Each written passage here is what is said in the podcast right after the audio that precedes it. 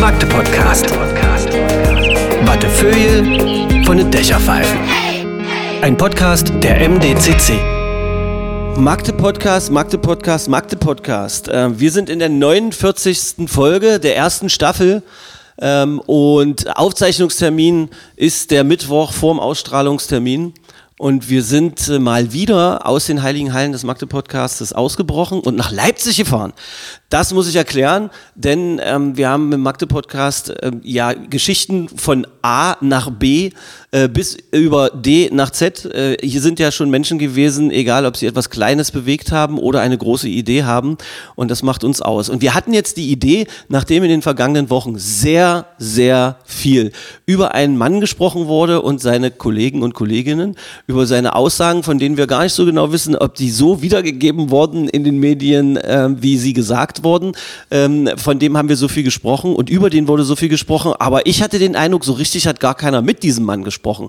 Er heißt Reint Grob, er ist der Präsident des IWH, das ist das Leibniz-Institut für Wirtschaftsforschung ähm, in Halle. Und äh, er wohnt in Leipzig, deshalb sind wir hierher gefahren. Und Herr Grob, Mensch, Sie haben uns direkt in Ihre Privatwohnung eingeladen. Das ist eine totale Sensation. Vielen Dank dafür. Sehr gerne. Sehr gerne. Schön, dass Sie da sind. Das Lustige, Lustige ist ja, dass äh, von äh, den Befragten, als ich die Idee geäußert habe, bis hin zu unserem Chef, alle gesagt haben, der, der lädt dich ja sowieso nicht, der sagt überhaupt nicht hinein, äh, Ja zu dieser Ver Verabredung. Warum sollte ich das nicht tun? Ja, weiß ich auch nicht. Also ich meine, Sie haben ja, ich, ich kannte den Pod- Podcast nicht, muss ich jetzt zugeben. Aber was Sie da geschrieben haben, wir wollen ein bisschen entspannter, sachlicher über die Sachen reden, die da jetzt so hochgekocht sind. Ja, genau richtig. Und dann noch aus Magdeburg, was ja irgendwie ist ja, ist ja so ein gewisser Magdeburg-Aspekt in der Genau. ganzen Diskussion.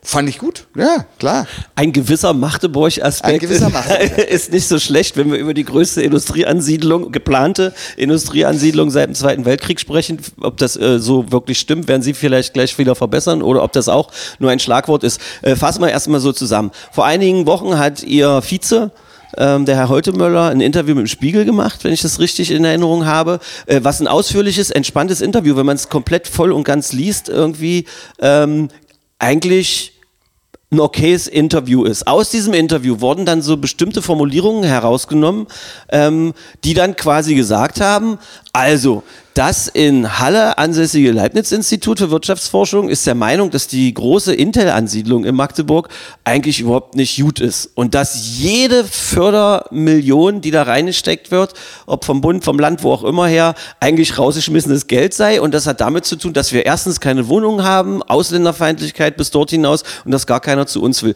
Das war die verkürzte Wahrnehmung dessen. Haben Sie das auch so gesehen? Dass es verkürzt war, ja. Ja.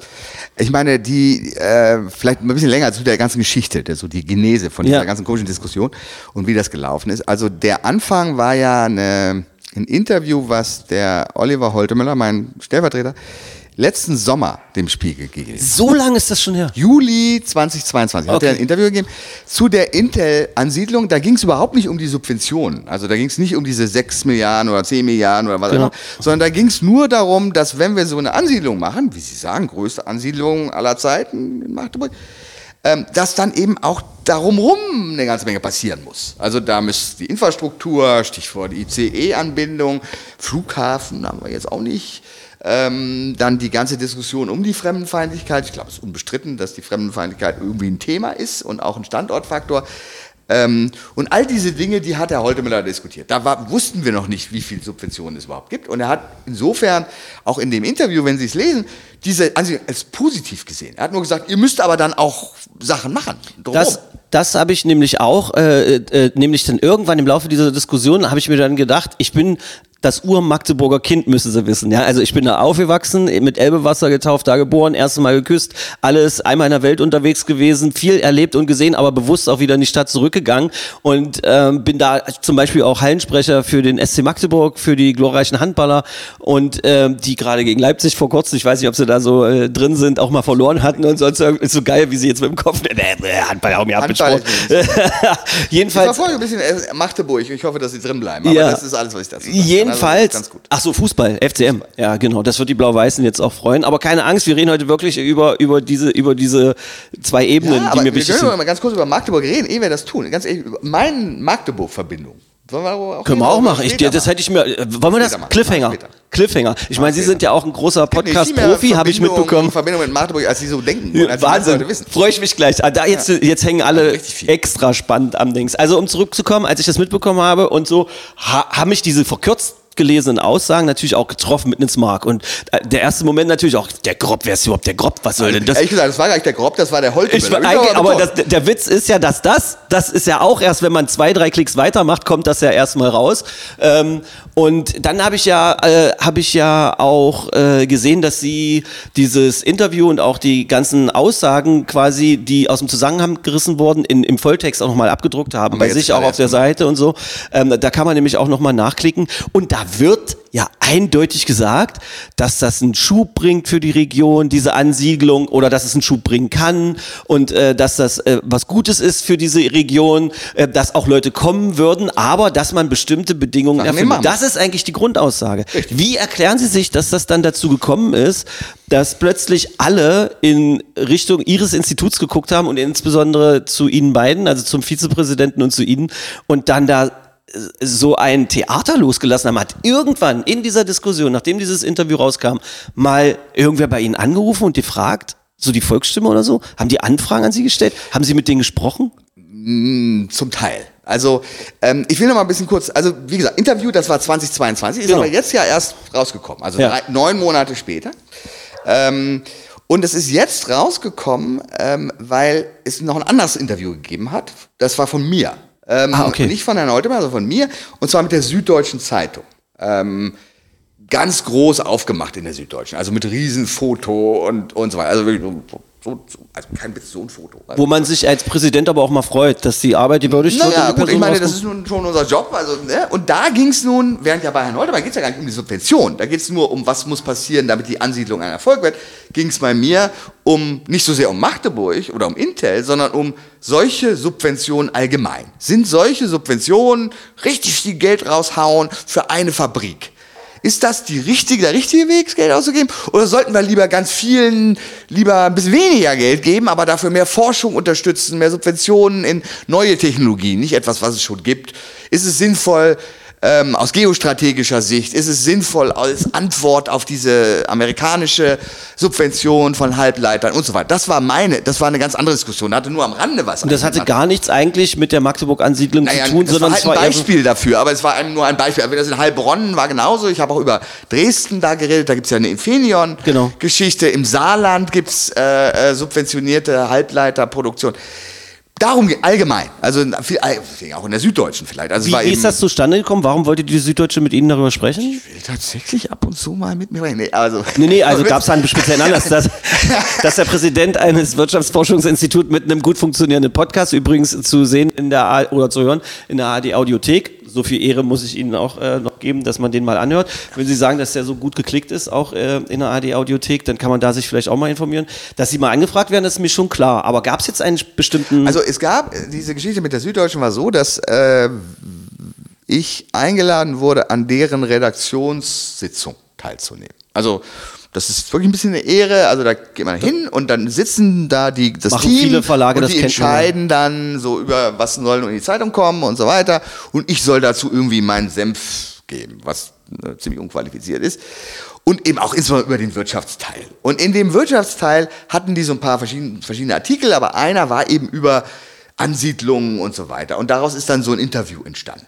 Also, ne, also erst ein Gespräch und dann haben die gedacht, da schlummert doch ein Thema, wir- die, hätten- Journalisten das machen. Genau, die hätten auch, ich, da ging es auch um Regulierung, Bankenregulierung, eigentlich so eher mein Thema, was mir wirklich im Herzen liegt.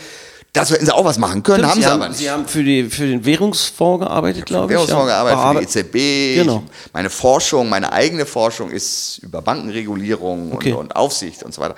Dazu hätten sie auch was machen können, haben sie aber nicht. Sie haben sich eben entschlossen, also wir machen jetzt hier so ein Interview zu Subventionen. Sind die gut oder schlecht? Können wir gleich drüber reden, was die Argumente sind. Und das wurde dann, das war eigentlich der Auslöser und da, darauf hat dann die, die, also unser Ministerpräsident in Sachsen-Anhalt hat dann darauf gesagt, ah, das ist Mist, na, wollen wir nicht hören. Ich habe eine Überschrift gelesen, dass er ihnen den Kopf gewaschen hätte. Hat das stattgefunden? ich weiß nicht, was das heißen soll. Er hat eben bei Ihnen angerufen? Sagt, mich platz- ah, nicht mal, gar nein. nichts. Das hat er früher, also früher hat er das öfter gemacht. Er hat angerufen, wenn er, wir haben ja öfter was gesagt, was ihm nicht gefällt. Dann hat er angerufen, geschimpft und so. Das, hat er, das macht er aber nicht mehr, weil, er, weil es auch nicht wirklich was bringt. Sondern hat er nur in der Öffentlichkeit gesagt, das IWH erzählt Mist. Also das möchte ich an dieser Stelle dann auch nochmal festhalten, weil, und das mache ich jetzt mal ganz plakativ, diese, dieses Gespräch zwischen uns beiden soll auf einer zweiten Ebene für mich auch so eine Art, denkt mal über das nach, was ihr da teilweise in den Medien redet äh, und, und lest. Und auch, auch, liebe Leute, wenn ihr zu denen gehört, die da schreiben, was schreibt man da? Ich meine, da gab es wirklich die Überschrift, Ministerpräsident oder Haseloff wäscht äh, dem äh, I- äh, IWH-Chef den Kopf. Naja, es gibt ja nicht viel zu waschen. Ja, vor mir sitzt ein Mann mit einem grauen Bart und er hat gerade äh, also seine so relativ Haare. spärliche Kopf-Hauptbehaarung versucht zu finden. Aber das ist ja egal, Bodyshaming ist nicht unser Ding und jeder hat seine Haare und das, das, es geht ja um das, was in dem Kopf ist. Das heißt, da stand, das stand Nein, da, was haben Sie gefühlt, als Sie das gelesen haben? Naja, sowas ärgert einen eben. Ich meine, gerade dann, wo ich doch sagen muss, dass wenn man jetzt 10 Milliarden oder 8 Milliarden oder was auch immer ausgibt, das ist ja wirklich viel Geld. Das Ja. ist jetzt nicht ne, eine Million oder sowas, sondern 10 Milliarden sind schon wirklich ein Wort. Dass man, ich, ich schon finde, dass man darüber dann auch eine sachliche Diskussion führt, ob das gut ausgegebenes Geld ist oder schlecht ausgegebenes Geld, gerade weil es eben auch viele Alternativen gibt. Man kann 10 Milliarden, dafür kann man eine ganze Menge kriegen. Also ne, das ist viel. Und diese Diskussion hätte ich gern geführt und durch seine, durch diese Berichterstattung oder aber auch durch seine Redaktion hat er am Ende so eine Diskussion verhindert. Es ging dann am Ende nur noch um die Finanzierung des IWH und Wissenschaftsfreiheit und all solche Sachen, die eigentlich überhaupt nichts mit der Situation zu tun haben.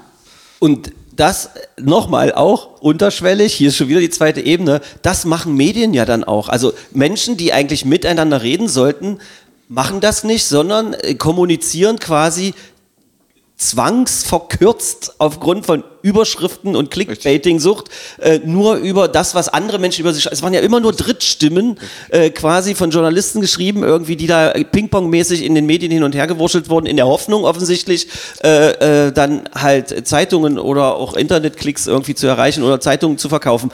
Was wirtschaftlich, also Wirtschaftspolitik Kann ich aber verstehen, ne? Das ist die Aufgabe aber es, äh, Also seriös ist es nicht, oder? Nee, sehe ich so. Also, Oder? es ist nicht seriös. Also, weil, um zurückzukommen auf die Diskussion, äh, eine sachliche Diskussion um dieses ganze Thema äh, braucht ja äh, Fakten und Daten und äh, wo die Argumente dann auch herkommen. Und das ist nämlich etwas, was mir auch von vielen Menschen übrigens mitgegeben worden, denen ich, äh, also oder von vielen von den wenigen, denen ich gesagt habe, dass ich heute hier bin, weil ich wollte partout verhindern, dass irgendwer vorher schon was schreibt, dass wir uns jetzt hier unterhalten und bla bla, weil das will ich nämlich nicht, weil dieser Podcast soll rauskommen und die Menschen sollen sich den entspannt, da wo sie ihn immer anhören, äh, äh, einfach genießen und vielleicht in der Hoffnung, dass wir beide so unterhaltsam sprechen, wie wir es jetzt hier gerade versuchen, ein bisschen dran zu bleiben, um mal zu merken, aha, also, das sind gar keine bösen Menschen da. Was da alles erzählt wurde, Halle Magdeburg-Bashing ist da irgendwie Damit mit, reingefl- ist da mit reingeflossen. Habe ich übrigens auch nachgefragt, auch innerhalb des Leibniz-Instituts übrigens habe ich ein paar Menschen, habe ich mir so Stimmen eingefangen, so bereite ich mich auf diese Podcasts vor und mache, versuche dann eine Haltung zu entwickeln. Da haben alle auch gesagt, nee, der ist doch, äh, sie sind ja sogar angesiedelt in Magdeburg, theoretisch, an der Otto von bin an der Uni, genau. Genau. Ja, ja. Also, also damit hat es überhaupt alles gar nichts zu tun. Das Unsinn, ist, oder? So wie ich sie jetzt gerade wahrnehme, kann ich mir auch ehrlich gesagt nicht vorstellen. Naja, das ist auch gar nicht unsere Aufgabe. Es geht ja, wir sind ja nicht das Hallische Forschungsinstitut oder so, dass wir Forschung machen und Halle vertreten oder irgendwas, sondern wir sitzen zufällig in Halle, äh, weil wir irgendwo sitzen müssen. Also irgendwo müssen wir ja nun sein. Und, aber die Finanzierung kommt ja auch überwiegend, also zu 75 Prozent außerhalb des Landes Sachsen-Anhalt. Also vom Bund überwiegend und dann von anderen Ländern, Bundesländern und so weiter. Und dann eben sehr viel Drittmittel. Das hat alles am Ende gar nichts mit Sachsen-Anhalt zu tun. Also wie das IFO-Institut jetzt nicht irgendwas mit München per se zu tun hat oder das DIW mit Berlin, so wenig haben wir eben jetzt mit Halle zu tun. Wir sitzen halt irgendwo. Also irgendwo müssen wir ja sitzen. Insofern ist die, insofern war die Bemerkung des CDU-Fraktionsvorsitzenden irgendwie äh, ziemlich unter der Gürtellinie, was übrigens, glaube ich, auch von äh, Politikerinnen und Politikern aus den eigenen Reihen mit Er Kopfschütteln. hat ja wohl irgendwie- auch ein bisschen zurückgerudert, wenn ich das richtig verstanden habe. ja, ja, aber ich meine, wozu das führt? Kommen wir zurück zur Diskussion, zur, zur normalen sachlichen Diskussion. Haben Sie denn jetzt eine aktuelle Forschung oder eine Forschung, die aus äh, der näheren zeitlichen Umgebung ist, äh, zu dieser Ansiedlung, also zu den äh, fremdenfeindlichen, vermeintlich fremdenfeindlichen Übergriffen, zu den Zahlen oder zu äh, zu den Wohnungen, die es äh, nicht gibt, so wie das klang, oder zu Menschen, die äh, nicht Schlange stehen, um nach Magdeburg zu kommen. Irgendwie, das sind ja die Sätze, die da aus, rausgenommen wurden. Nein, das ist eigentlich gar nicht gesagt, ehrlich gesagt gar nicht mein Anliegen. Also das ist jetzt eher das Anliegen von meinem Kollegen. Ähm, Herr Holtemöller. Herr Holtemöller, ich habe dazu überhaupt nichts gesagt. Also ich bin schon der Meinung, dass das, wenn die Stadt Magdeburg das will, dass sie dann diese Infrastruktur schaffen kann äh, ob jetzt Wohnungen sind äh, oder, oder äh, irgendeine Anbindung an, an, an, das, an das Schnell, äh, Also an die. ICE-Geschichte. das ist machbar. Also ich- sehe ich überhaupt keinen Grund. Ich meine, wir haben ja noch Zeit. Ne? Es ist ja nicht morgen, dass die Fabrik fertig ist, sondern dauert ja noch lange. Und da die Investitionen zu tätigen, das will das Land. Das, ich kenne auch den, den Jürgen Ude gut. Äh, das macht er schon. Also der ist gut in solchen Sachen. Ähm, da sehe ich eigentlich nicht wirklich das Problem. Die Fremdenfeindlichkeit ist schon eher ein Problem, weil eben, da muss man sich eben fragen, woher sollen denn jetzt diese 10.000, da sollen ja 10.000 Leute arbeiten, wenn ich das richtig verstanden habe, in diesem Werk. Diese 10.000 Leute müssen ja irgendwo herkommen. Also, ne, die, die, die, ich denke nicht, dass selbst wenn man, was ich gut fände, die Uni ausbauen würde, um damit sie mehr Leute produziert, die da arbeiten können am Ende, das werden trotzdem nicht 10.000 sein. Also so, die ganze Uni hat nur 10.000 Studenten. Also das, das geht nicht. Das, das, die werden also woanders herkommen müssen. Ähm, da der Arbeitsmarkt in Deutschland sowieso eng ist, also ist jetzt nicht so, dass in Magdeburg die einzigen sein werden, die Arbeitskräfte suchen, gerade hochqualifizierte Arbeitskräfte, sondern in ganz Deutschland, ehrlich gesagt, in ganz Europa suchen wir im Moment verzweifelt Arbeitskräfte. Das heißt, die müssen irgendwo herkommen, wahrscheinlich von außerhalb Europas. Und die sehen dann auch anders aus. Also die, ne, die sehen dann anders aus. Und ich denke schon, dass wenn man sich die Statistiken anguckt über, über äh, Fremdenfeindlichkeit, Auf welche Statistiken beziehen Sie sich da? also da gibt's diese klassische vom deutschen Verfassungsschutzbericht, das ist, der macht alle paar Jahre so einen Bericht über Ex Re Rechtsextremismus und so weiter. Ähm, und die Zahlen sind ziemlich erschreckend. Also die äh, Anteil der, der Rechts rechtsextremen Straftaten pro eine Million Einwohner ist in Sachsen-Anhalt ungefähr fünfmal so hoch wie im westlichen Bundesgebiet. So. Das ist so. Ähm, Von wann ist die letzte Statistik? Also, äh, wir haben jetzt Zahlen von 2021, glaube Okay, ich. gut. Das ist die letzte, also ziemlich neu. Das ist, also, fünfmal so hoch wie in, im- Okay. das ist nicht schön. Und, und jetzt kann man immer noch sagen, ja, das hat aber keinen Einfluss. Und ich meine, ich bin ja selber, ähm, wir haben 17 Nationen am Institut.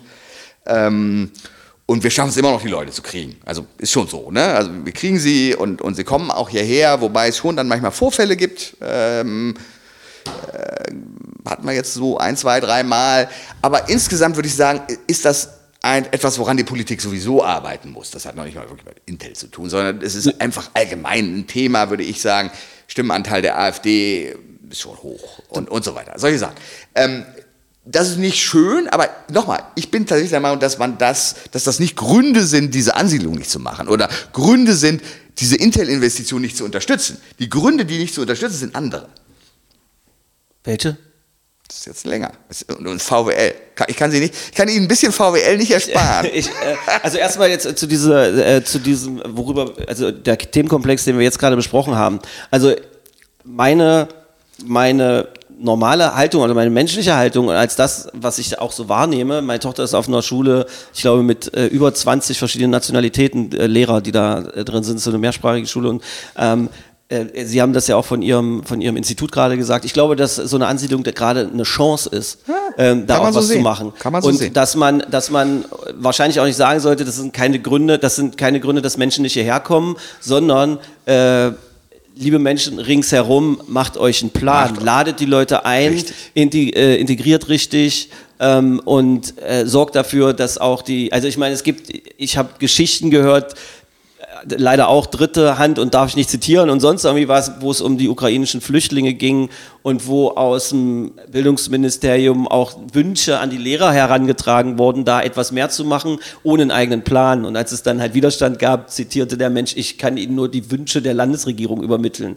nachdem da auch Kritik war. Das sind so Geschichten, die so weitererzählt werden, die sind jetzt auf einem, das gebe ich zu, das ist jetzt hier so ein bisschen Stammtischniveau zwischen uns beiden, weil ich habe das irgendwie weitererzählt bekommen. Sie haben gesagt, Sie haben auch schon Geschichten erlebt. Aber ich glaube, dass so eine Ansiedlung trotzdem eine Chance ist und dass man es nicht als Grund nennen sollte, Und so ist es ja eigentlich auch nicht wirklich geschehen äh, von Ihrem Kollegen heute Möller. Wenn man das Interview lange liest, kann ich nur noch mal verweisen. Einfach klicken, grob äh, IWH, äh, dann findet man das auch schon auf Ihrer Seite. Das finde ich sehr gut verlinkt. Ein Twitter-Beitrag ist das, glaube ich, gewesen, wo dann weiter verlinkt wurde, ähm, was da wirklich gesagt wurde. Und da sieht man so glasklar, dass auch in dem Spiegelartikel das teilweise ein bisschen verkürzt Völlig alles verkürzt. da das äh, ist übrigens dargestellt dem, wurde. dem Herrn Maxwell, der das geschrieben hat vom Spiegel, dem ist das total unangenehm. Das, der, er, er ist selber, er ruft, ich rede mit dem jetzt sehr viel, weil ihm das total unangenehm ist, was aus seinem Artikel, das hat er so nicht gemeint. Ja. Also das war überhaupt nicht beabsichtigt, dass da solche, dass, dass, dass, was ich nachvollziehen kann, dass man sich als Magdeburger da sozusagen persönlich angegriffen fühlen kann. Aufgrund dieses Artikels, das wollte er gar nicht. Also er Ja. hat das, er hat ja, das, er kannte ja das lange Interview von Herrn Holtemöller und er hat natürlich hat er da nur so zwei Sätze. Das ist nun mal so, also müssen wir mit leben. Ja, aber Äh, ja, da- das ist nun mal so, ist mir zu ja, schnell gesagt. das ist mir da- zu schnell gesagt, ja, ich bin weil da Realist, muss man, da ich muss bin da man, Realist, ne? Das ist so. Also ich kann da, die Süddeutsche hat das nicht gemacht. Die hat wirklich ein ganzes Interview abgedruckt. Das war eine, eine halbe, dreiviertel Seite in der Süddeutschen Zeitung, also richtig lang. Ähm, aber oft ist es eben so, dass eben ein Satz, zwei Sätze daraus und, und leider eben auch dann mit dem Ziel, ähm, die Zeitung zu verkaufen. Aber beim Spiegel war das eigentlich nicht das Ziel. Das ist nur einfach so ein bisschen scheiße gelaufen. Muss man ganz auf gut Deutsch ausdrücken. das ist scheiße gelaufen. Dafür hat sich doch diese Dienstreise nach Leipzig des Magde-Podcast-Teams äh, doch schon gelohnt. Einfach scheiße gelaufen. Scheiße. Aber wenn zum Beispiel Redakteurinnen und Redakteure, die dann halt diese verknappten Überschriften dann auch in der Lokalpresse veröffentlicht haben, wenn die einmal das süddeutsche Interview gelesen hätten, dann den Spiegel-Artikel gelesen und hätten. dann mal bei uns angerufen hätten, wäre schon besser gewesen. Und ja. das möchte ich an dieser Stelle feststellen. Ist das ein Fakt? Niemand von der Volksstimme oder Mitteldeutschen hat bei euch Ende angerufen? dann schon. Also nicht sofort, aber die erste, die spontane, ne, so Also- diese Kniereaktion, Ja, genau. äh, die war was, äh, dieses IWH, so ein Scheißladen und völlig unwissenschaftlich. Da wurde, da wurde dann lieber irgendwie auch mal schnell bei einem Trümper angerufen, der natürlich auch, der, der, das muss man ja auch verstehen, der war über 20 Jahre lang äh, Oberbürgermeister in Magdeburg. Diese Interansiedlung ist ein Riesenknall gewesen, bevor er äh, quasi dann in den Ruhestand gegangen ist. Er ist jetzt teilweise noch als Berater dabei. Ich weiß nicht, ob das jetzt immer noch aktuell Ist ist, er, aber ist immer noch ak aktuell als Berater dabei. Und ähm, dass der natürlich auch diese Überschriften liest und erstmal komplett äh, eskaliert ist, kann ich schon vorstellen, kann ich mir schon vorstellen. Aber seriös wäre doch gewesen, Trümper und Sie an einen Tisch zu setzen als Lokaljournalist und zu sagen, das ist passiert, was sagen Sie, was sagen Sie und Ende der Durchsage oder nicht?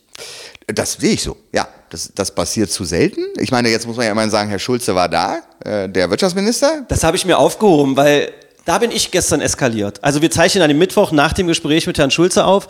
Ähm, ähm, ich habe mir da viel, viel versprochen und habe sogar schon gedacht, ich habe mir sogar offen gelassen, dass ich vielleicht unser Gespräch cancele, weil ich dachte, es ist ja jetzt alles, es ist alles, alles geklärt. Allerdings nicht. Leider finde ich, wenn das so stimmt, und habe ich mich jetzt auf die äh, hoffentlich seriöse Berichterstattung meiner ehemaligen Kolleginnen und Kollegen vom MDR verlassen.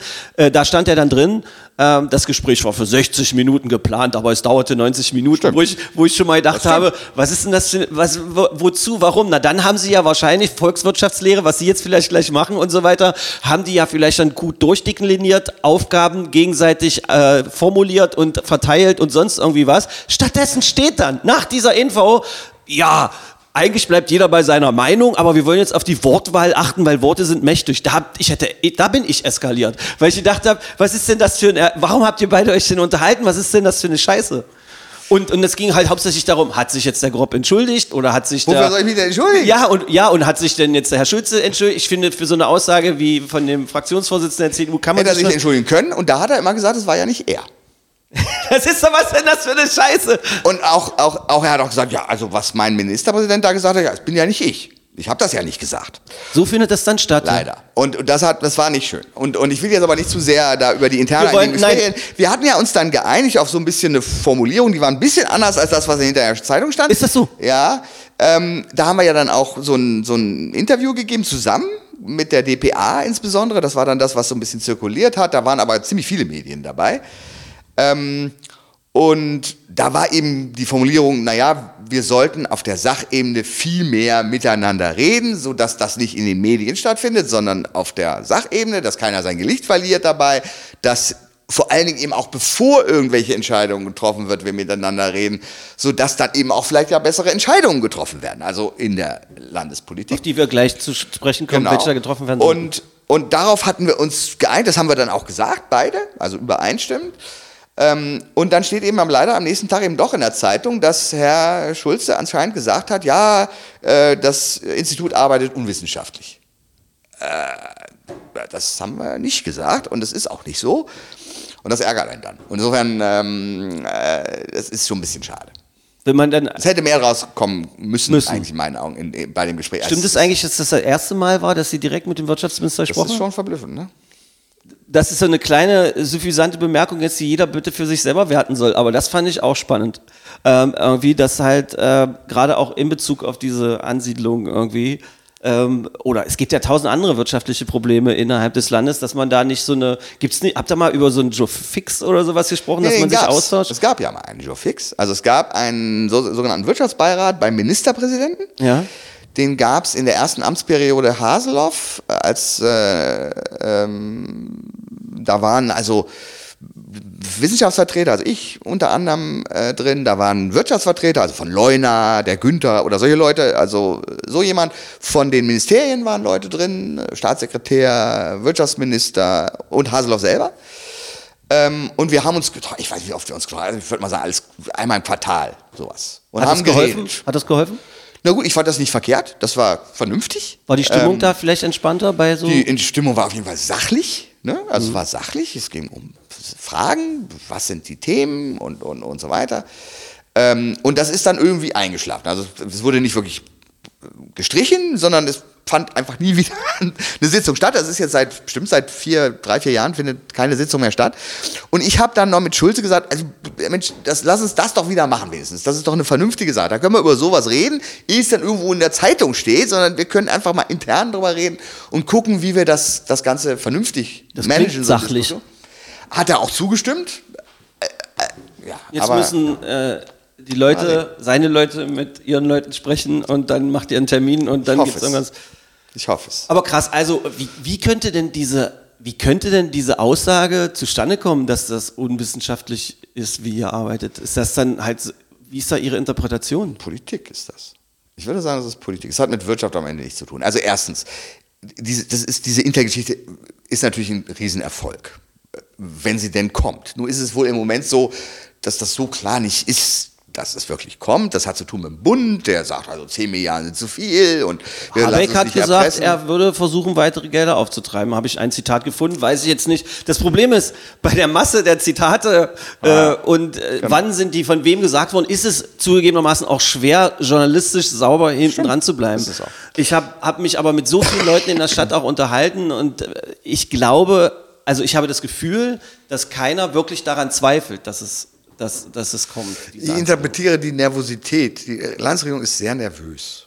Äh, interpretiere ich schon, dass, dass es vielleicht doch eben einige zweifeln und dass man auch vielleicht ein Stück weit irgendwie einen Sündenbock sucht. Also wenn es da nicht klappt, kann man sagen, oh, das böse IWH, die haben die ja abgeschreckt. So im Voraus jetzt schon oder was? Ach Quatsch, das ist eine ganz schön krasse These. Wäre ich jetzt einer von diesen Lokaljournalisten Ja, oder Journalistinnen, die ich heute, nicht. dann Das ist würde ich nicht- genau das diesen Satz so jetzt nicht gemeint. rausschneiden das und sagen, Nicht. Aber ich glaube, es gibt eine gewisse Nervosität. Und diese Nervosität hat viel damit zu tun, wie es gelaufen ist. Also wenn man entspannt wäre und, und so, dann wäre das so nicht gelaufen. Und, und, und ich glaube, dass ähm, diese Nervosität eine Rolle spielt. okay. Ähm, aber, aber ich weiß es nicht. Ich, meine, ich habe den Eindruck, dass alles, was ich von den Intel-Menschen übermittelt bekomme, dass sie komplett entspannt sind. Vielleicht. Oder haben Sie den Eindruck, dass Sie da pokern, dass es darum Ich, geht? ich, ich habe noch nie mit den Intel-Leuten gesprochen. Ich kann ich nichts zu sagen. Ähm, ich glaube nicht, dass sie irgendeinen Anreiz haben zu sagen, das klappt nicht. Also warum sollten sie das sagen? Also selbst wenn es dann doch nicht klappt. Ähm, ich glaube, man muss da abwarten. Aber ich glaube, es gibt eine gewisse Grundnervosität. Ich glaube, das hat schon was damit zu tun, wie diese Debatte dann am Ende gelaufen ist. Ne? Wenn ich nicht nervös bin, dann reagiere ich so nicht. Haben Sie an irgendeiner Stelle das Gefühl, dass die Menschen, äh, also jetzt die Menschen in Magdeburg, die maßgeblich schon seit Jahren oder seit einer sehr langen Zeit an diesem Projekt arbeiten, dass die ihren Job nicht richtig gemacht haben? Weil die haben doch, die haben doch all das, was Intel von ihnen wissen wollte, vorgelegt. Die haben doch äh, die Daten beigebracht. Die haben denen doch, ich weiß, dass sogar Scouts von Intel schon durch die Stadt gelaufen sind und versucht haben, das. Bild, äh, das Bild der Stadt zu erfassen und dass die da sich gar nicht so, also sie hätten ja nicht diese die gemeinsame Erklärung äh, verlauten lassen, äh, wenn sie da nicht äh, erstmal zumindest einen positiven Befund hätten. Ich glaube, das ist ja vielleicht auch so ein Teil des, der, des Problems bei dieser Debatte, dass es zwei sehr unterschiedliche Perspektiven gibt. Die eine Perspektive ist aus Sicht der Stadt Magdeburg. Und aus Sicht der Stadt Magdeburg ist das eine Chance. Völlig ohne Zweifel. Und man muss jetzt einfach, die Armat hat diese Chance bekommen und jetzt muss das Beste daraus machen. Das ist, ist so. Äh, da ne? da gibt es überhaupt auch nicht zwei Meinungen dazu, wenn Sie so wollen. Also das ist, ist einfach eine Chance für die Stadt Magdeburg. Auch ein schöner Satz, den ich ausschneiden würde. Ja, schneiden Sie nichts aus. ähm, es gibt aber auch noch eine andere Perspektive. Und das ist die Perspektive, die so ein Institut wie unseres, das, wir sind nicht Sachsen-Anhalt oder Magdeburg oder so, sondern wir denken darüber nach, ähm, was ist die richtige Antwort auf die Subventionen in den USA? Jetzt kommt gibt's VWL. Jetzt kommt ein bisschen VWL. Äh, oder Politikwissenschaft, ehrlich gesagt, zum Teil.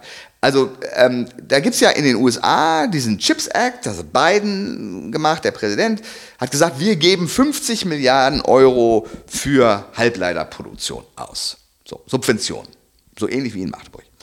Und da hat die Europäische Union gesagt, ja, dann machen wir das auch. Wir geben, machen auch einen Chips Act, haben sie noch nicht gemacht, aber wir wollen das machen äh, und geben 40 Milliarden aus und machen auch, erhöhen die, die einheimische Halbleiterproduktion von 10% vom Weltanteil auf 20% vom Weltanteil. So, damit wir unabhängiger werden von allem. Von diesem, also für Leute, alle werden sich erinnern, dass es eine Zeit lang äh, große Probleme gab äh, bei der Lieferung von Chips, weil einfach so ein großer Tanker, äh, vermeintlich lag es daran, dass ein großer Tanker in einem Kanal stecken, stecken. ist. Genau. Ähm, das jetzt ist, also jetzt kann man sagen, was ist jetzt die richtige Antwort, wenn die Amerikaner ihre Halbleiterproduktion wild subventionieren mit richtig viel Geld? Was sollten wir dann tun? Sollten wir, sollten wir dann auch subventionieren? Das ist die Antwort, die wir im Moment geben. Oder umgekehrt sollten wir vielleicht sagen, na ja, die subventionieren ja mit richtig viel Geld. Das heißt, wir können ganz billig Halbleiter von denen kaufen. Ist doch super. Machen wir lieber was anderes. Und es ist nicht völlig klar, dass die was da jetzt die Antwort ist. Ich würde sagen, die Forschung, und ich da, glaube, da würde ich sagen, sind auch unsere, meine Kollegen, also da gibt es ja so diese, diese Gruppe von, die diese großen Institute leiten, so diese, was immer mehr, so Top-Ökonomen in Deutschland, sind eigentlich alle einer Meinung da. Das, eigentlich ist es dann wahrscheinlich besser zu sagen, lass doch die Amerikaner das Geld ausgeben, wir geben es für was anderes aus. Wir machen was anderes. Im Moment haben wir keine Arbeitsplatzproblematik, ne? also wir haben keine hohe Arbeitslosigkeit oder so. Also ist das Im Argument Gegenteil, Arbeit, Pro Ah, im Gegenteil. wir haben eine umgekehrte Problematik. Umgekehrte Problematik. Also ist das dann, warum gehen wir nicht, wenn wir 10 Milliarden haben, gehen wir das nicht lieber an die Unis, die forschen und neue Produkte entwickeln? Das ist wahrscheinlich besser. Ähm, das ist die eine Teil dieser, dieser Story. Was ist die richtige Antwort auf diese 50 Milliarden in den USA?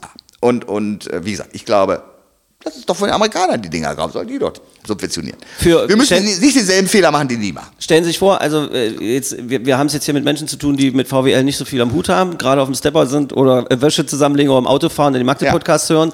Ähm, 15 Milliarden äh, Subvention von den Amerikanern, deshalb geht da die Chipproduktion ab wie Schmitz Katze. Ähm, Europa sollte nach Ihrer Meinung, und Sie haben jetzt ein paar Leute, Kolleginnen und Kollegen, Top-Ökonomen mit rein äh, zitiert, lasst das die Amis machen, wir kaufen die Dinger für weniger Die Geld müssen sie ja irgendwo verkaufen, ne? die, weil sie die verkaufen müssen und nehmen unsere, unser Geld, unser europäisches Geld und stecken das in die Entwicklung von was für Produkten? Naja, es ist eben so, dass ähm, es immer so ist. Und das ist jetzt wirklich eine der, würde ich mal sagen, unbestrittensten Erkenntnisse der VWL, dass es immer so ist, dass Subventionen des Staates an einzelne Unternehmen keine gute Idee sind. Der Staat weiß nicht, was in zehn Jahren wichtig ist und was nicht. Sondern es ist immer besser, ähm, in Infrastruktur zu investieren. Also wir sollten ein vernünftiges Internet haben, wir sollten sowas alles haben.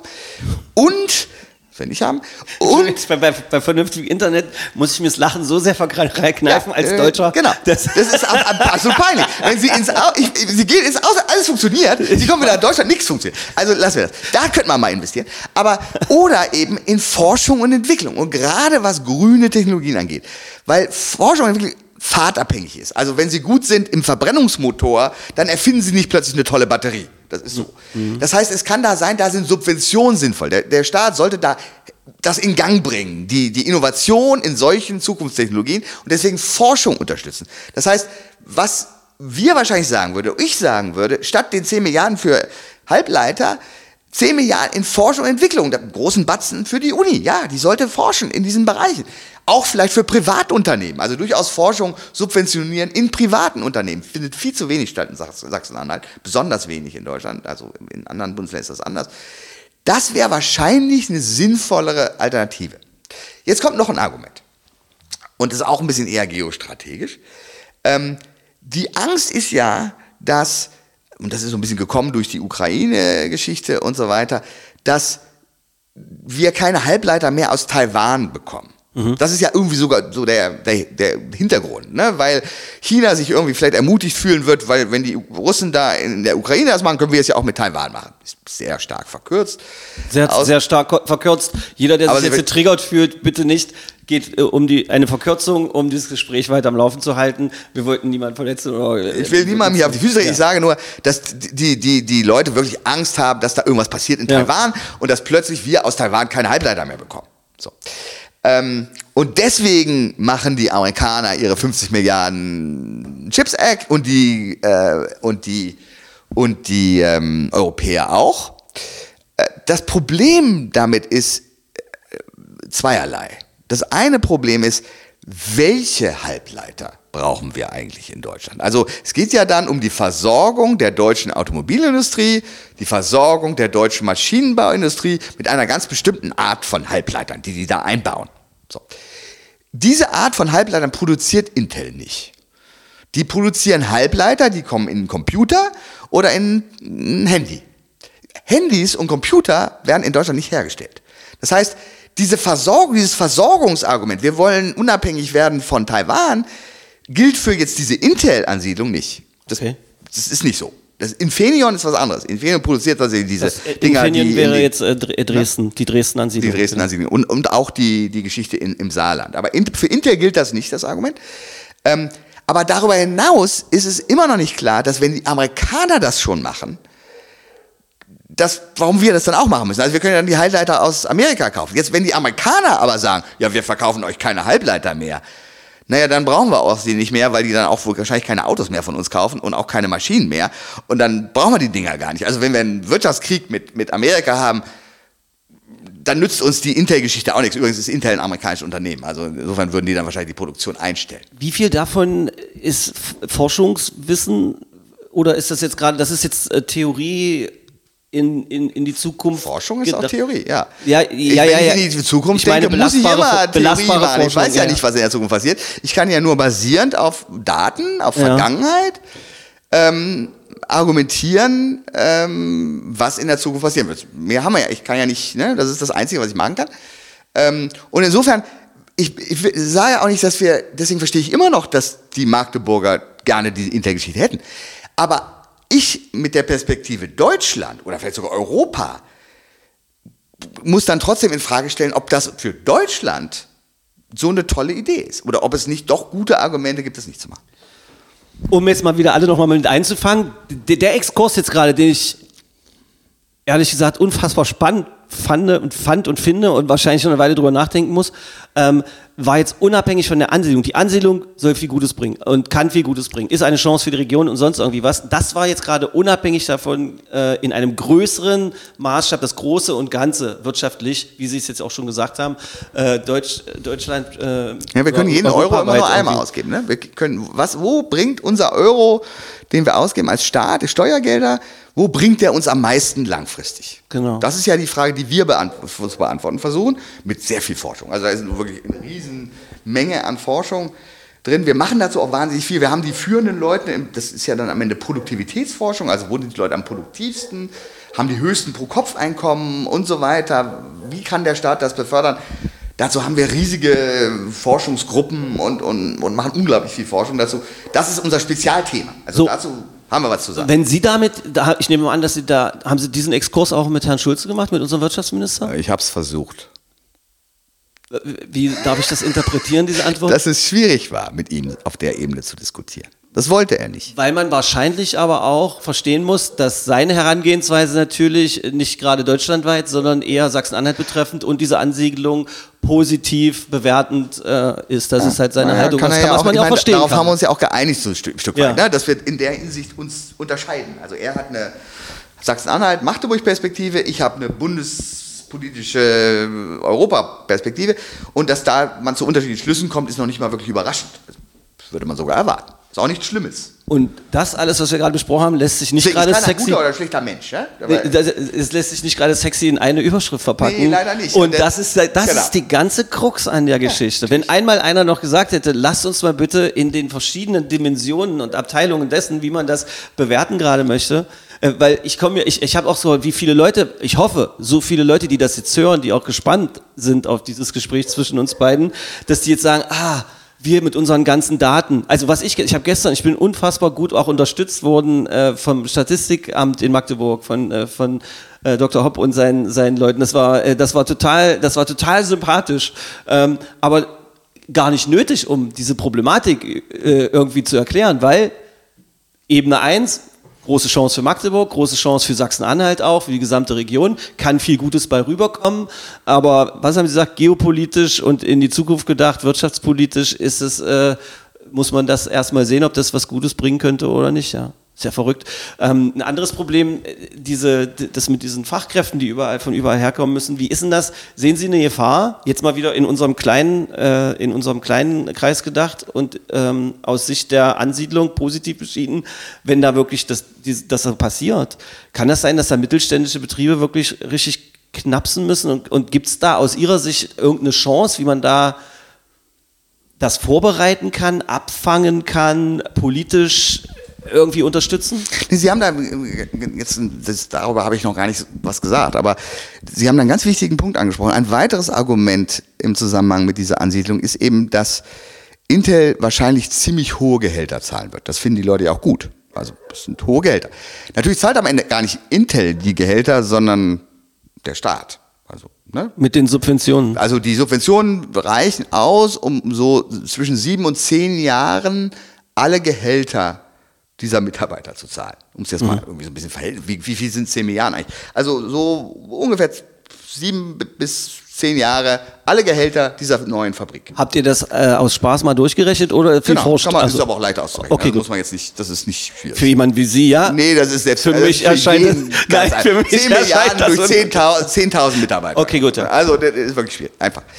Ähm, so, äh, und das heißt ja, diese Leute, das heißt, es wird ein Magnet. Da, da, ne, da, also da, da ziehen alle schlauen Leute, ähm, studieren dann irgendwas, was, was man da braucht in der Halbleiterproduktion, Elektrotechnik oder was auch immer man da studieren muss. Ähm, und die machen eben nicht andere Sachen. Also die, die machen dann was anderes. Die schlauen Leute gehen dann alle zu Intel nach Magdeburg.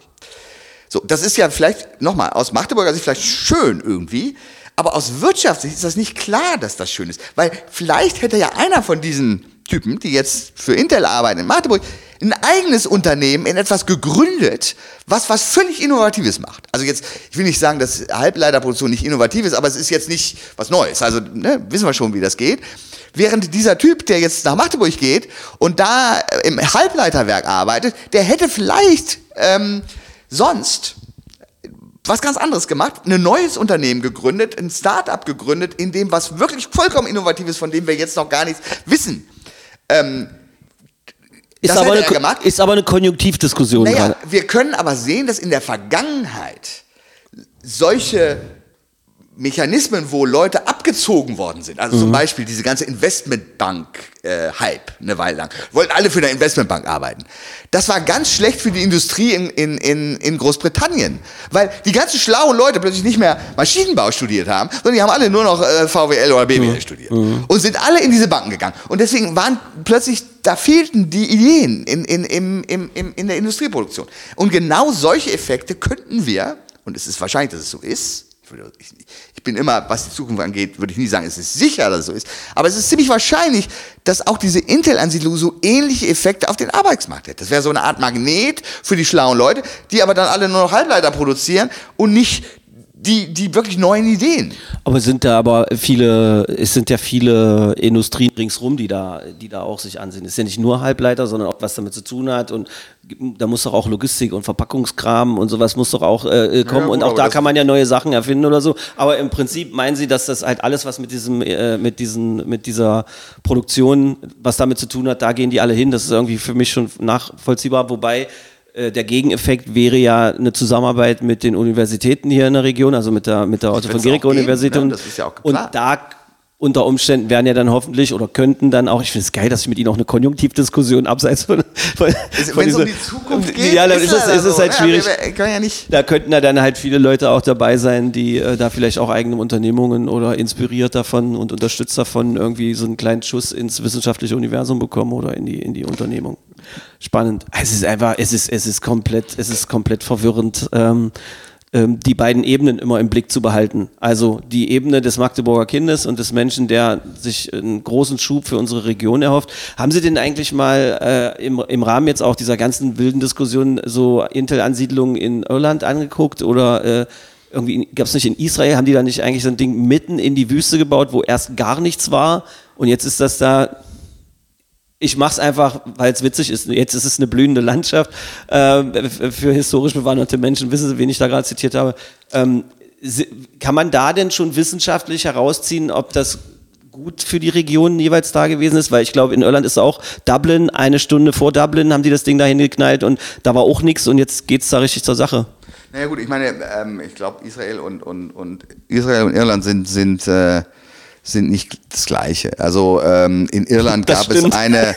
Irland ist ja ein faszinierender Fall, gerade aus, aus Ostdeutschland-Perspektive, weil 1989, also bei der Wiedervereinigung 1990, war Irland deutlich ärmer als die DDR. Also wirklich, ich weiß nicht, ob Sie Irland kennen, also ich war auch damals da, also Irland war richtig, das war schon Außer schönen Paps, Kneipen war Schafe. nicht viel. Ne? Also das, das war wirklich traurig. Jetzt ist Irlands Pro-Kopf-Einkommen viel, viel höher als Westdeutschlands. Also die haben sich unglaublich entwickelt. Wie haben sie das gemacht? Und so weiter. Das ist schon eine unglaublich interessante Frage. Und da spielen natürlich diese Ansiedlungen, jetzt nicht nur von Intel, sondern da gab es ja ganz viele Ansiedlungen, eine Riesenrolle. Ähm, und äh, Darf ich mit Halbwissen mal nachfragen? Hat das nicht zu einem großen Teil mit den Steuererleichterungen das zu hat, tun, die genau, da das gewährt hat eine ganze werden? Menge mit diesen 10% zu tun, den legendären 10% Unternehmensbesteuerung, also ganz niedrig. Das trifft jetzt aus, auf, auf Deutschland nicht zu. Das kann auch Sachsen-Anhalt gar nicht beeinflussen. Das ist eine Bundessache. Ähm, es hat auch, ehrlich gesagt, was mit Kultur und Sprache zu tun. Es ist eben so, dass Iren immer in Englisch sprechen. Und, äh, Aber das ist ein Englisch, was nicht jeder anglophile Mensch versteht.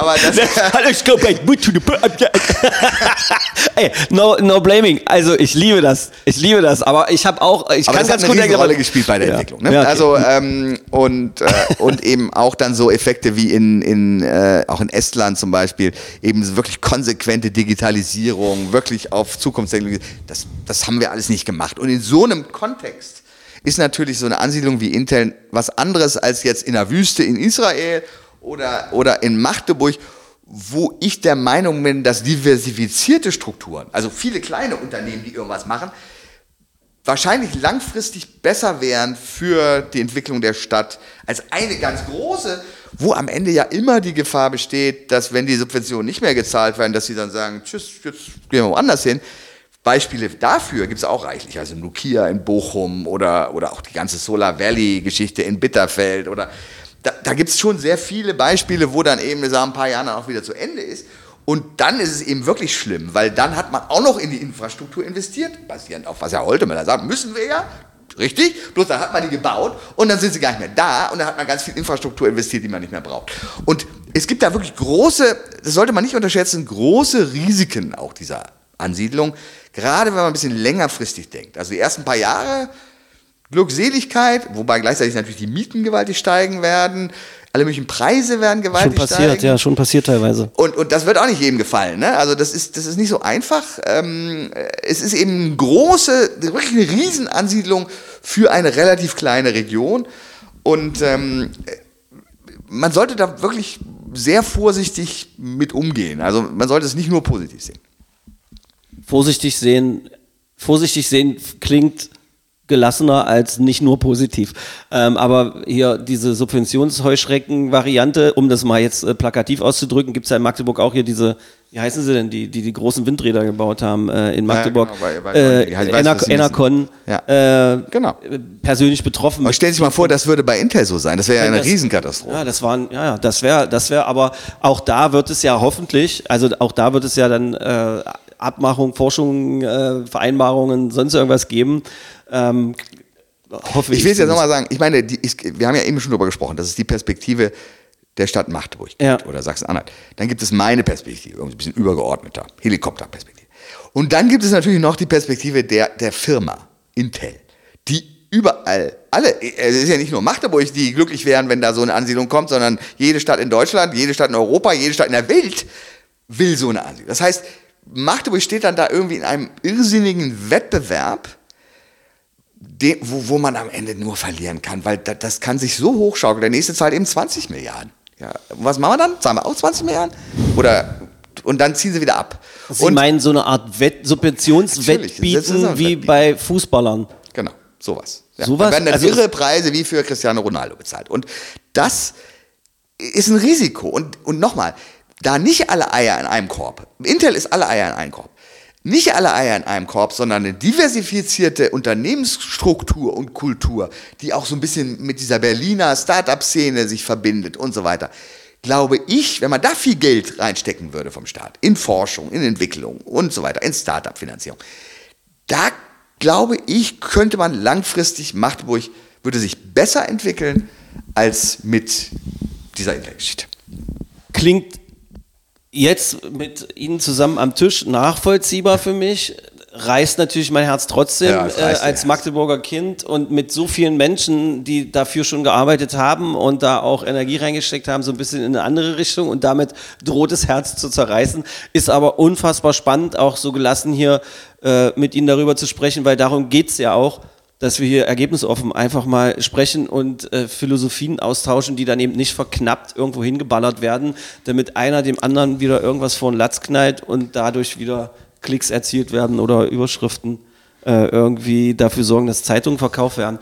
Haben Sie eigentlich die Macht oder die Möglichkeit, mal bei Intel einfach anzurufen und zu sagen, ey Diggis, ich, ja. ich bin ich bin jemand, der hier schon für einen Währungsfonds gearbeitet hat und kennt mich mit Finanzen und sonst irgendwie was gut aus. Äh, äh, also gibt es da eine, einen Dialog? Also, weil Es gibt jetzt keinen Dialog mit Intel, aber ich meine, es könnte einen geben. Also es ist jetzt nicht mein normaler Ansprechpartner, aber ähm, in diesem Fall könnte man mal mit Intel reden, ja. Bin ich auch offen für. Ich bin nicht so ganz sicher, was dabei rauskommen soll. Also die, die, würden mir natürlich sagen, natürlich, wir bleiben Geht es nur darum, wir dass ich meinen Draht mit- zu Intel haben will über Sie sind doch jetzt. Wir, sind doch ich kann mein- mal versuchen, ob wir zusammen zu Intel gehen kann, ja. Also äh, würde mich mal interessieren, aber wobei natürlich das äh, viel wichtiger für die Menschen ist, aber die sind ja auch mit Intel im, in Kontakt, die Magdeburgerinnen und Magdeburger, die dafür arbeiten irgendwie. Ähm, äh, gibt ihm nach wie vor auch die Einladung übrigens von unserer Oberbürgermeisterin Simone Boris. Ich hatte ja ursprünglich eigentlich den Plan, äh, sie auch mit äh, Genau. Dr. Trümper an den Tisch zu setzen, habe insofern davon abgesehen, als dass ich dann dass das dann jetzt nicht so ein Gespräch, also weil ich sitze hier als stellvertretend für die, für die Menschen, die da leben in der Region und die das alles mitbekommen haben und wahrscheinlich auch hier und da Kopfschütteln sich gefragt haben, wer ist jetzt eigentlich blöder, äh, der eine oder die andere oder wer auch immer, wer hat jetzt wirklich was gesagt und was ist hier eigentlich los? Also wir sind ja da quasi so ein bisschen geleitet von dem, was überschriftenmäßig uns da auf, über uns ausgeschüttet wurde. Und ich hoffe, dass wir ein bisschen ähm, Licht ins Dunkel gerade bringen, auch mit diesem Gespräch. Und de de deshalb, ich glaube, die Perspektive des, des normalen Menschen wäre verloren gegangen, wenn ich beide, ihr euch beide nur in einer Art Streichgespräch äh, gehabt hätte äh, und nur der Gesprächsführer gewesen wäre. Weil ich konnte jetzt gerade ein bisschen naiver, auch aus der Sicht des Nicht-VWLers, äh, hier und da auch mal nachfragen. Ähm, aber das wollte ich ausgerichtet haben. Kommen Sie doch auch mal nach Magdeburg. Äh, äh, Klar. und, und, und vielleicht kann man da, ich glaube, dass auch Sandra Yvonne Stieger, das ist unsere Wirtschaftsbeigeordnete, die sehr hart gearbeitet hat an diesem ganzen Ding, die auch sehr gespannt war, was aus unserem Gespräch wird hier, ähm, dass man mit der, dass man einfach mal über diese ganzen Perspektiven so spricht, weil ich glaube, aus so einem Dialog können ja dann Dinge entstehen, wo man weiß, wer kann jetzt wo arbeiten. Und da bin ich bei meiner Frage, bevor wir unseren Cliffhanger noch erfüllen, was die Verbindungen zu Magdeburg sind. Äh, wer hatten jetzt eigentlich welche Pflichten so? Also äh, stellen Sie mir mal so aus der Hüfte zusammen, was müsste die Politik jetzt noch mit erfüllen? Was haben Sie denn Herrn Schulze mit auf den Weg gegeben? Und oder äh, muss Magdeburg mehr in, ist Magdeburg mehr in der Pflicht? Muss das mehr ein Zusammensein? Arbeiten die eigentlich Land und Stadt, arbeiten die eigentlich genug zusammen aus Ihrer Sicht oder so? Können Sie das überhaupt einschätzen? Das kann ich nicht beurteilen. Also Okay. ähm, ich habe jetzt auch, das war nicht das Ziel des Gesprächs mit Herrn Schulze, da jetzt irgendwie ein Lastenheft mitzugeben oder so eine Liste von Sachen. sein können, dass es passiert ist. Haben wir nicht, haben wir nicht. Äh, dazu ist es nicht gekommen. Ähm, es ist auch nicht völlig klar, was jetzt passieren muss. Also ist, das Kind ist im Brunnen. Ne? Also diese Geschichte in, in, in Magdeburg sollte kommen. Ähm, vielleicht ist mein Punkt, wenn es nicht kommt, am Ende doch nicht, wäre gar nicht so schlimm.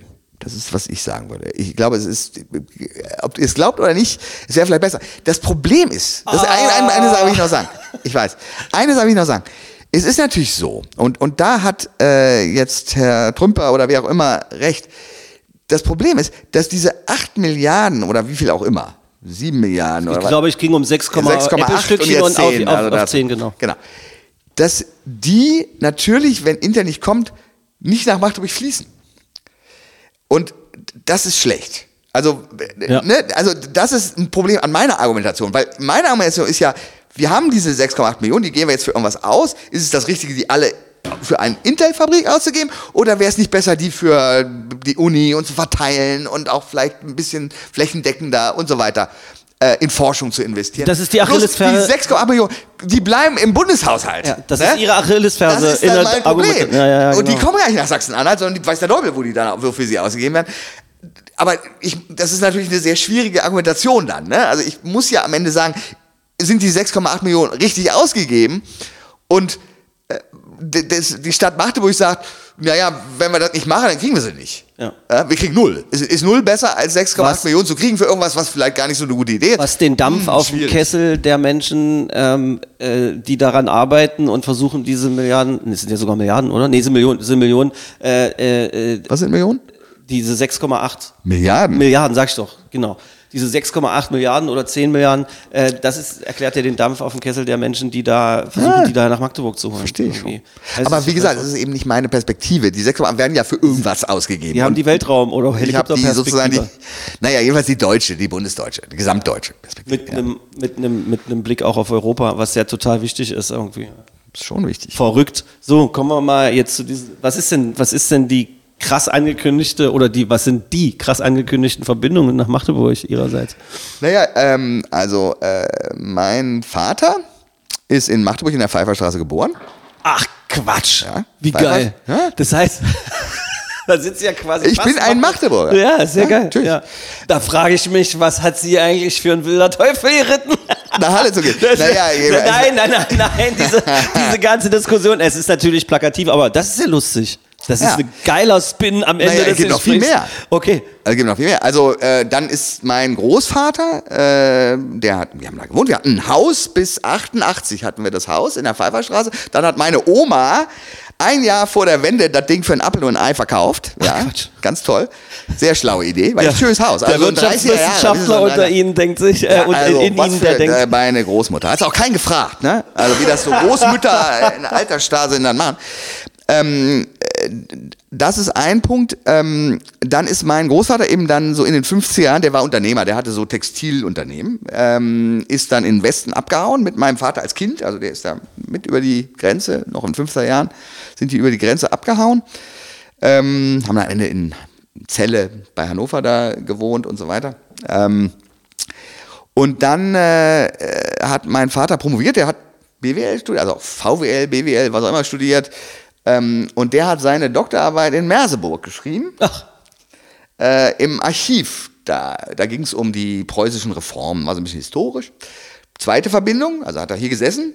Und dann, 1990, äh, war er äh, Vorstandsmitglied von Buna.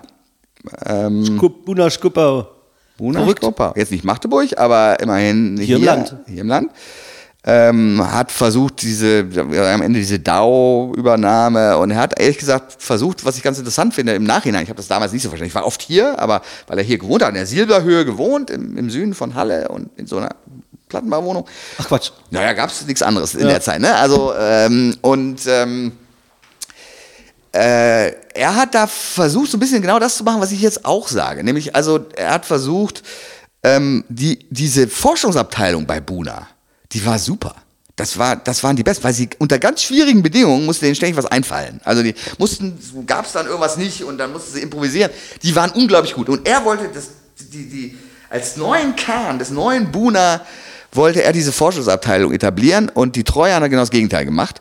Die hat gesagt, wir wollen diese Industrieanlagen, die nichts wert waren, wo es alles nur überleckte, die brauchen wir und diese Forschungsabteilung, die brauchen wir nicht. Die sollen, und dann sind die alle im Westen natürlich. Ne? Und damit war das das Ende am Ende von Buna. Und, Kommt äh, jetzt fast wie ein geplantes Gleichnis hier rüber. es ist ein bisschen Also wie ein Gleichnis. Aber Und- das und- ist, das ist, das ist, das ist spannend. Das zeigt natürlich auch, dass äh, da ist ja in ihrem Blut jede Menge von unserem Land hier. ist die äh, Chemie. Das ist, Quecksilber im Blut sozusagen. das, das klingt spannend, das ist irre.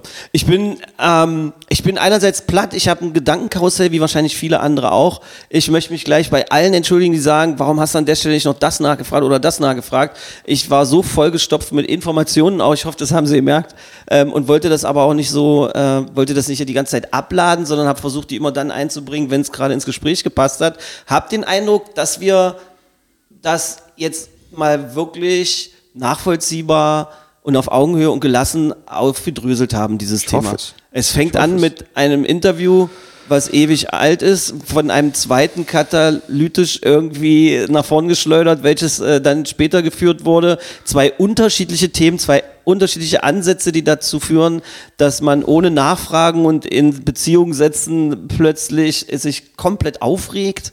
Niemand hat mit ihnen so richtig gesprochen, zumindest am Anfang. Erstmal geht jede Menge äh, Luft irgendwie durch den Raum, heiße Luft am Ende.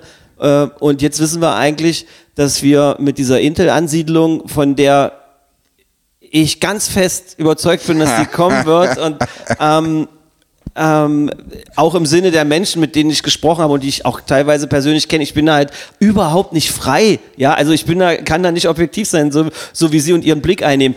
Den Blick eingenommen, die haben mich gut mitgenommen und hoffentlich auch die, die hier zugehört haben, mit diesem Blick, mit dieser Helikopterperspektive obendrauf was ja quasi die Ursache für ihre Art der Argumentation und für das Mahnen und Erinnern ist, was sie da jetzt Das gerade ist ja auch versucht unsere haben. Aufgabe. Ne? Ja. Das ist ja mein Job sozusagen. Ich muss ja diesen Job machen. Und Irgendwie. dass dann am Ende noch so viel Verbindungen zur Stadt, um die es hier geht, äh, ihrerseits äh, zustande kommen, finde ich einen kleinen äh, amüsanten Knick in dieser Geschichte. Ein schönes Ding hinten drauf, so eine Art Sahnehäubchen. Wie gesagt, die Einladungen sind doch ausgesprochen.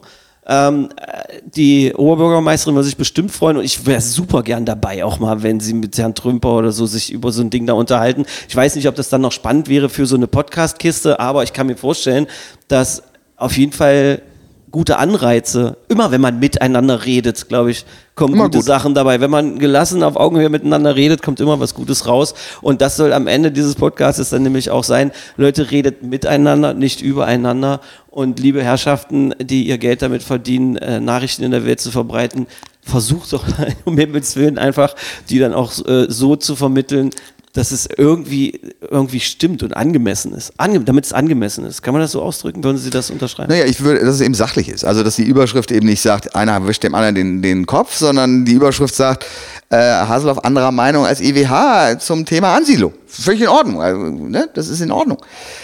Das wäre schön, aber leider äh, ist meine Erfahrung, äh, und die ist jetzt auch schon eine ganze Weile, dass ich das mache, ich mache das jetzt hier den Job schon achteinhalb Jahre, ähm, dass das nicht passiert, weil die Anreize der Zeitung so sind, dass die Leute den Artikel lesen wollen, wo Haseloff mir den Kopf wäscht, den Artikel, wo steht unterschiedlicher Meinung zum Thema Ansiedlung, da lesen sie lieber was anderes. Ja, da müsste man dann so. halt dieses lange, was war es, die Zeit? Nee, die, die Süddeutsche, müsste man in der Süddeutsche den ganzen langen Artikel lesen. Ja gut, die haben auch die Überschrift nicht so, die haben gesagt, wir werfen das Geld zum Fenster raus als Überschrift. Weil, ah, ne, da habe ich mich auch nicht drüber gefreut. Aber das, das kann man nicht beeinflussen. Das Ich kenne so. berühmte Leute, die machen Interviewverträge, bevor sie mit JournalistInnen ja, ja, sprechen. Das mache ich nicht. Machen, aber äh, eigentlich müsste man es eigentlich machen. Ja, wir geben ja den Text frei, aber die Überschrift, die, Die kommt wird dann halt auch später. meist gar nicht von dem, der das Interview macht, gewählt, sondern von irgendeinem Chefredakteur oder irgendjemandem und, und der sucht sich halt irgendwas raus, was, was reißerisch Knallt. ist. Knallt, ja, klar. Ich bin auch ein großer Freund davon, äh, gute Bilder Das zu äh, zu ja. machen, äh, um, um in ein Thema reinzuziehen,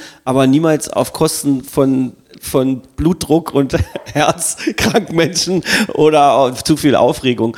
Ähm, ich hoffe, Sie haben sich gut aufgehoben. aufgehoben Vielen. Dank. Die äh, Platte haben Sie bekommen. Ich verweise auch nochmal auf die ARD-Mediathek. Wie heißt Ihr Podcast, wo man sich Kops Wirtschaftspodcast. Sehr gut. Das finde ich gut. Das finde ich großartig. Und jetzt ist die letzte Frage. Wie heißt der Hund, der hier hin und wieder sich einmischen wollte? Bootsmann heißt Bootsmann. Äh, ist, eine, ist ein Bullterrier. Sitzt, ist Bullterrier? Äh, Bulldogge. Bulldogge ist eine war's. Bulldogge. Sieht super gefährlich aus, aber ich habe mir sagen lassen, dass er komplett entspannt ist. Er ist komplett harmlos. Er ist ein Aber- kleines Kind. Er ist ja auch noch ganz jung. Er ist noch nicht mal ein Jahr alt. Lass mal die Tür trotzdem bitte zu. Wir lassen sie zu. Bis dann, tschüss, bis zum nächsten Podcast. Das ist dann Nummer 50, kann ich jetzt schon ankündigen. Und das wird dann der Zeugwart vom FC Magdeburg sein. Das wird hey, was ganz was anderes. Alles klar. Dankeschön. Magde Podcast. Wattefeuille von den Dächerpfeifen. Ein Podcast der MDCC.